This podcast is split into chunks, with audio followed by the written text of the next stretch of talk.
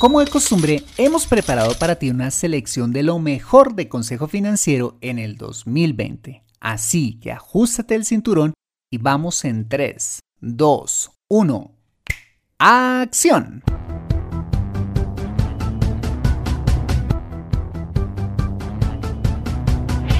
Bienvenido a Consejo Financiero, el podcast de finanzas personales donde aprenderás a manejar inteligentemente tu dinero, salir de deudas, tomar buenas decisiones financieras y alcanzar una prosperidad sólida y duradera.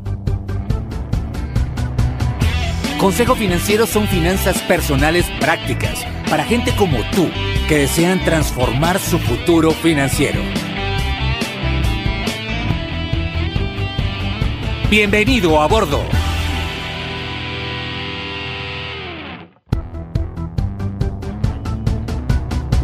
Hola, ¿qué tal? Soy Fernando Fernández y quiero darte la bienvenida a un nuevo episodio de Consejo Financiero, tu podcast, tu programa de finanzas personales en el que aprenderás a manejar inteligentemente tu dinero, a salir de deudas, a tomar buenas decisiones financieras de consumo, ahorro e inversión y los principios para alcanzar una prosperidad sólida y duradera.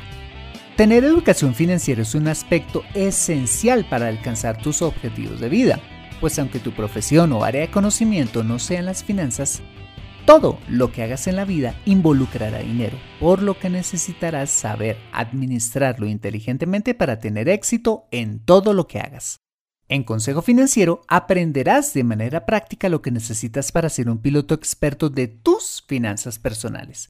Y como siempre, te invito a visitar www.consejofinanciero.com, donde podrás encontrar este y muchos más contenidos de finanzas personales que estoy seguro van a ser de utilidad para tu vida financiera.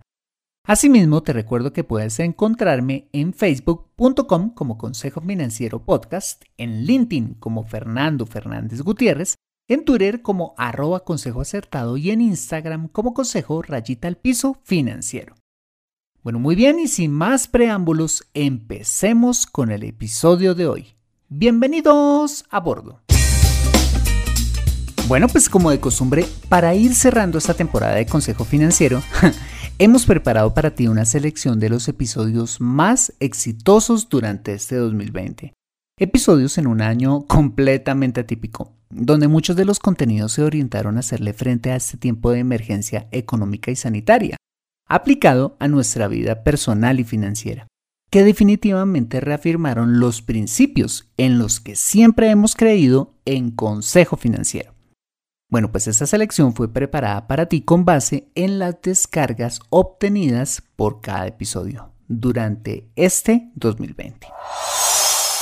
Bueno, y para arrancar esa selección de lo mejor de lo mejor de Consejo Financiero en este año, comenzamos con el episodio 157, donde hablamos de los cuatro factores psicológicos que afectan nuestra vida financiera, los modelos, el temperamento, las experiencias y la influencia social. Un episodio que te confieso me resultó fascinante desarrollar. Escuchemos entonces a partes de este interesante episodio. A veces hacemos las cosas de una determinada manera, pero con frecuencia no sabemos por qué las hacemos como las hacemos. En primer lugar están los modelos, entendidos como todas aquellas figuras de autoridad con las que hemos tenido contacto como nuestros padres, hermanos, eh, hermanos mayores, tíos, abuelos, profesores o jefes, por contar solo algunos, o personas famosas e influyentes que nos han inspirado y que en nuestro interior queremos ser como ellos, como deportistas, youtubers, empresarios, artistas o influencers de todo tipo. Bueno, pues el asunto es que está científicamente comprobado que como seres humanos aprendemos a través de la imitación, no solo de chicos, sino aún de grandes. repitiendo los mismos comportamientos de esos modelos, intentando hablar como ellos, caminar como ellos, vestir como ellos y aún tomar decisiones como ellos. El problema está cuando esas figuras de autoridad no son lo que podríamos llamar mm, un buen ejemplo, haciéndonos repetir inconscientemente su mal actuar en nuestra vida, en detrimento de ella y nuestras finanzas personales. Muy bien, El segundo factor fundamental que influye eh, de gran manera en nuestra manera de actuar y de pensar es nuestro temperamento, entendido como la manera única de ser, reaccionar o de conducirnos como personas desde que nacemos. En otras palabras, son los rasgos con los cuales nacemos de forma innata.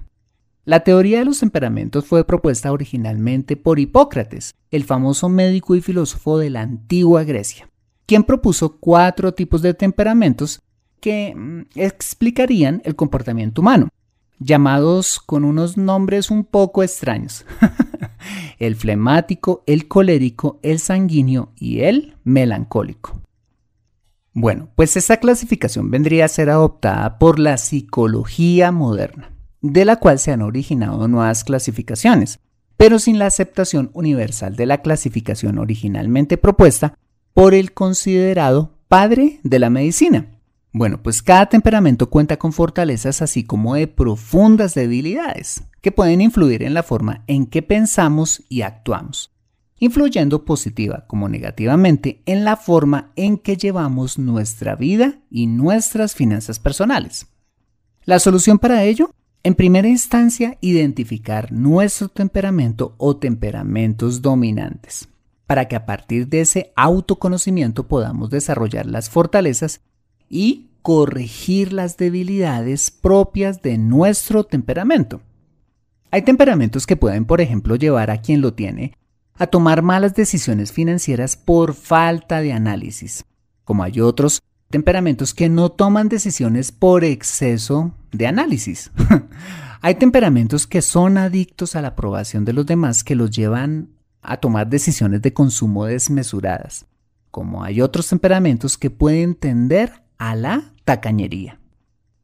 El tercer factor que construye paradigmas en nuestra mente son las experiencias, es decir, las cosas positivas o negativas que hemos vivido en el pasado y que nos llevan a formarnos una idea acerca de un tema específico.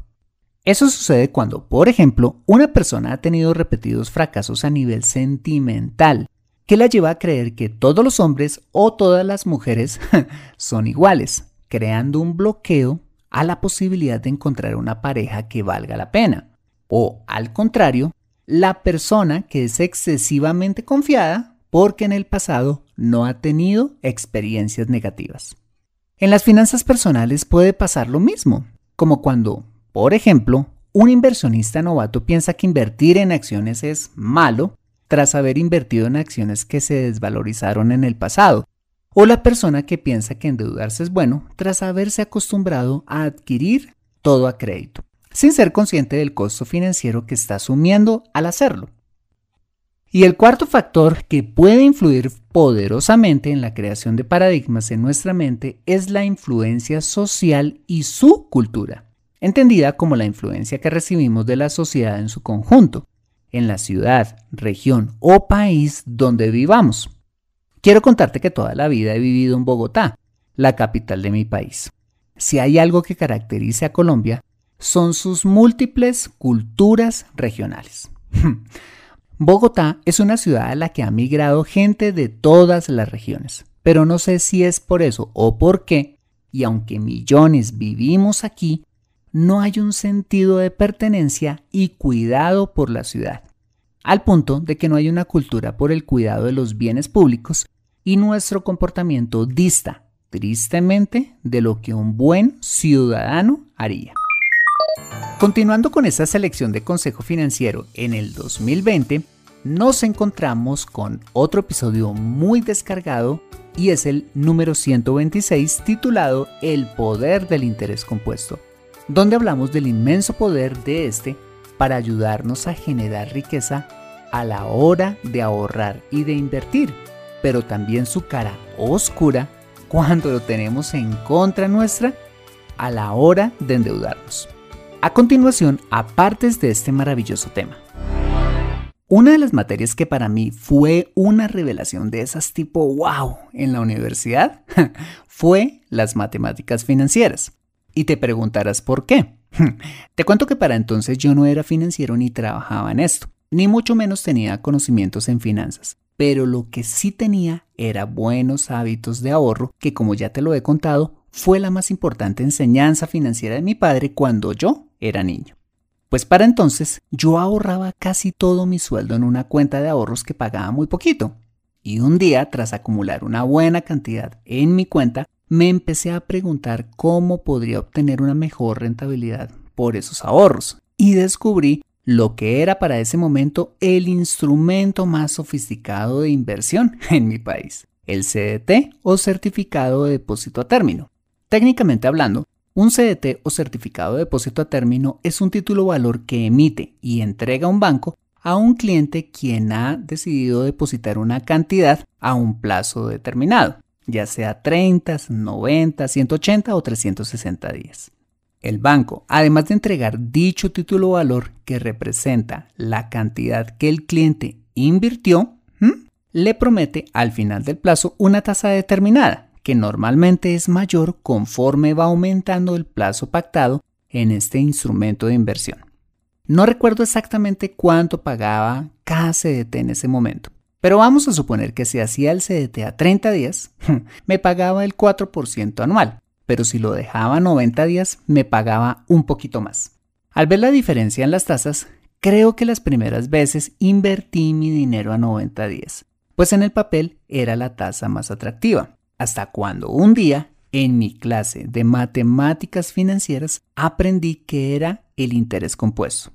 ¿Y qué crees? Que a partir de esa fecha no volví a invertir en CDTs a 90 sino a 30 días. Pues aunque la tasa era más baja, a la larga terminaba ganando más dinero. ¿Por qué? Te lo voy a explicar a continuación. Bueno, pero para que entiendas por qué me era más rentable invertir en un CDT a 30 días que en uno a 90 días, es conveniente que te explique qué es eso del interés compuesto. Bueno, pues el interés compuesto es básicamente la acumulación de intereses que se han generado en un periodo determinado de tiempo, como consecuencia de invertir un capital inicial a una tasa de interés. De modo que los intereses que se obtienen al final de cada periodo no se retiran, sino que se reinvierten o añaden al capital inicial para el siguiente periodo y así sucesivamente. ¿Complicado? Tranquilo, te lo voy a explicar con un ejemplo. Vamos a suponer que inviertes mil dólares en una inversión que te paga a una tasa teórica del 2% mensual. Eso quiere decir que si lo haces, al final del primer mes vas a tener los mismos mil dólares más el 2% de intereses, es decir, 20 dólares, cerrando este primer mes con 1020 dólares, ¿correcto? Ahora bien, para el comienzo del segundo mes, tu capital inicial ya no serán los mil dólares del mes anterior, sino 1020, por cuanto los 20 dólares de intereses se reinvirtieron o sumaron al capital. Esto quiere decir que si arrancas tu segundo mes con un capital de 1020 dólares y te pagan nuevamente el 2%, al final de dicho mes tendrás cuánto? Bueno, pues exactamente tendrás 1040 dólares con 41 centavos, de los cuales 1020 son de capital y 20 dólares con 41 centavos corresponderán a intereses de ese segundo mes. Si eres observador, ya te habrás dado cuenta que el primer mes tu inversión te pagó 20 dólares y el segundo mes te pagó 20 dólares con 41, es decir, 41 centavos más. ¿Por qué? Simplemente porque al aumentar el capital inicial en el segundo mes, aumentaron también los intereses de ese periodo. Bueno, ¿y qué pasaría con tu inversión si hicieras lo mismo durante los siguientes meses hasta completar un año? Bueno, pues que en el tercer mes te ganarías 20 dólares con 81, un poquito más. En el sexto mes te ganarías 22 dólares con 8 centavos. En el noveno te ganarías ya 23 dólares con 43 centavos. Y a la altura del mes 12 ya te estarías ganando 24 dólares con 87 centavos para un total de 268 dólares con 24 centavos al cabo de este primer año de inversión debido a un aumento exponencial, es decir, un aumento cada vez mayor del capital y los rendimientos a medida que pasa más tiempo.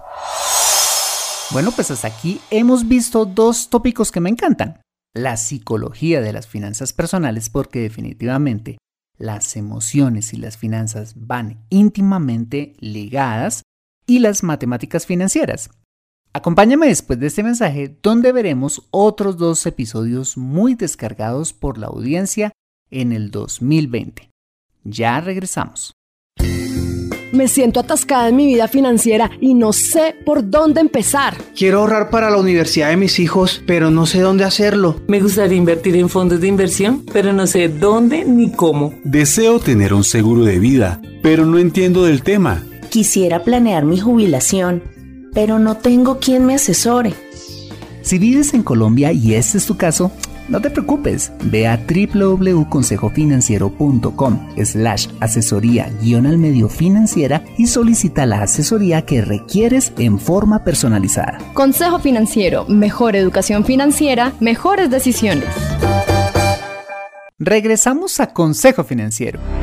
Continuando con esta serie de lo mejor de Consejo Financiero en el 2020, llegamos a un episodio muy descargado y es el número 153 titulado Las cosas normales que no debes aceptar en tu vida financiera, que se resume en todos aquellos malos hábitos a los que nos hemos acostumbrado en el manejo de nuestro dinero que vemos como normales, pero que claramente son hábitos que nos perjudican. Escuchemos un poco de este revelador tema.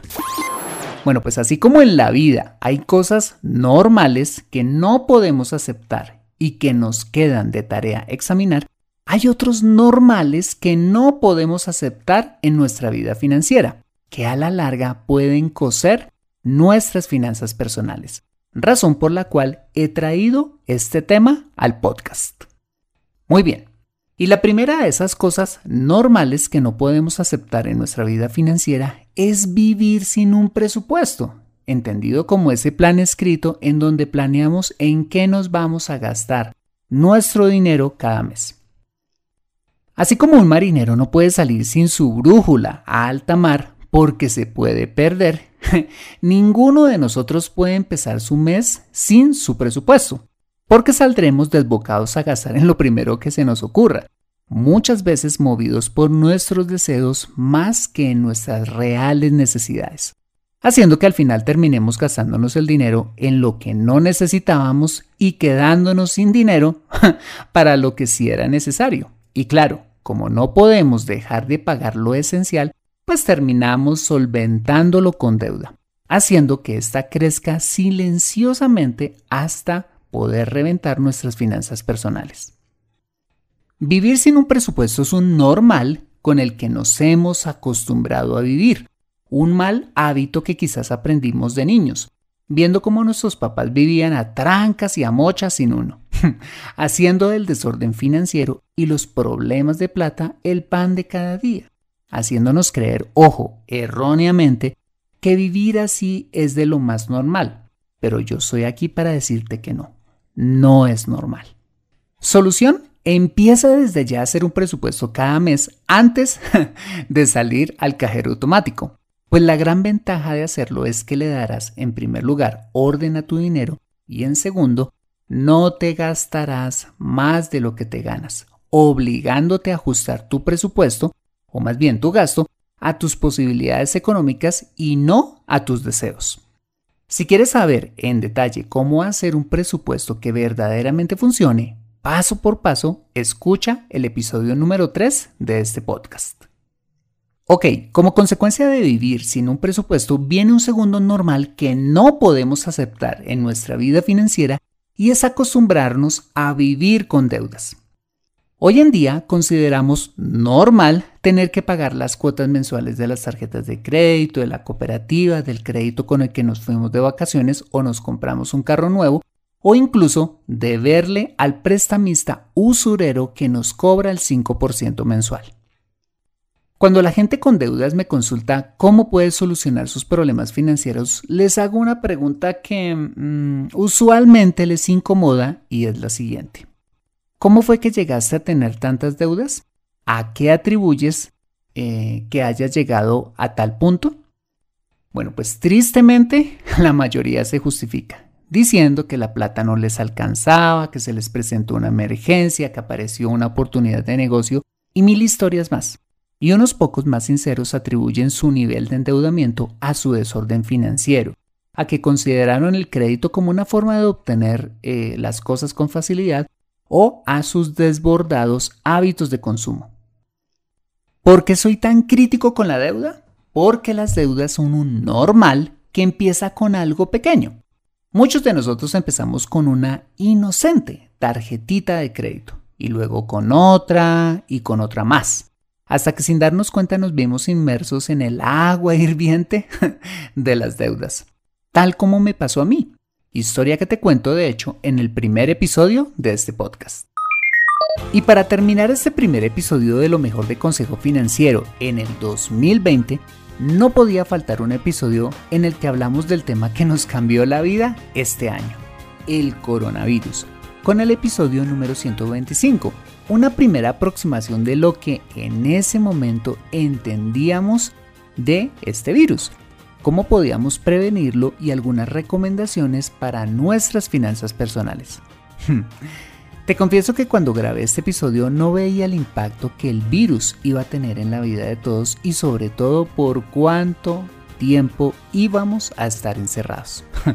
Pero bueno, aquí un refresh de esa primera aproximación del día 2 de marzo del 2020. Definitivamente el tema en boca de todos y en todas partes del mundo es el tema del coronavirus, el nuevo virus que ha generado pánico en muchos países y que ha llegado al punto de generar la caída de las bolsas en el mundo y la afectación de la economía global. He traído este tema al podcast para intentar contarte qué es el coronavirus, qué medidas de prevención deberías tener desde el punto de vista de tu salud física y por supuesto las medidas de prevención que deberías tomar en tus finanzas personales. Así es que, comencemos. Muy bien, empecemos aclarando qué es el coronavirus. Según la Organización Mundial de la Salud, el coronavirus es una familia de virus muy extensa, que son la causa de diversas enfermedades humanas, que van desde un simple resfriado hasta el síndrome respiratorio agudo severo, que básicamente es una forma grave de neumonía, que es lo que puede llevar a la muerte a quien lo contrae. Este nuevo virus, conocido científicamente como el COVID-19, salió a la luz pública en diciembre de 2019, debido al brote inicial de la enfermedad en la ciudad china de Wuhan. Ahora bien, ¿cuáles podrían ser las recomendaciones para prepararnos ante esta potencial amenaza para nuestra salud física y financiera? Bueno, pues en primer lugar, además de las medidas sanitarias que ya vimos, es muy importante, atención, no tener pánico, pues con este no podremos tomar buenas decisiones financieras. ¿Y a qué me refiero? A varias cosas. De una parte, hay muchos estafadores que por esta época pescan en río revuelto, ofreciendo todo tipo de supuestas medicinas y disciplinas milagrosas para prevenir o curar el coronavirus. Es increíble, pero cuando la gente expresa el pánico tiende a creer en soluciones milagrosas, pero lo único que terminan haciendo es perder su dinero.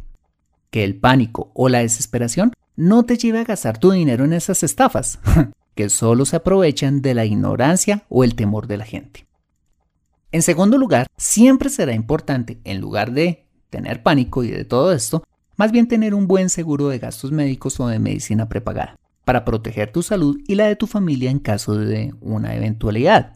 En tercer lugar, si en tu fondo de pensiones, en tu 401k, Afore o cualquier portafolio de inversión de largo plazo en el que estés invirtiendo en acciones, tranquilo. Pese a que las acciones han bajado y que por un tiempo seguirán bajando aún más, no salgas a venderlas porque estarías liquidando una pérdida. En lo personal, Comparto la teoría de que esta crisis puede durar unos 2 a 3 meses más y que después de esto el mercado se recuperará, valorizando nuevamente este tipo de activos. Si por el contrario, estás invirtiendo en acciones pero necesitas el dinero en el corto plazo, es decir, dentro de los 2 a 3 meses siguientes, es mejor que vendas ya, ante la inminente desvalorización de esos activos en el corto plazo. Si este es tu caso, de todas maneras te aconsejo que hables con la entidad o el asesor financiero que te las vendió.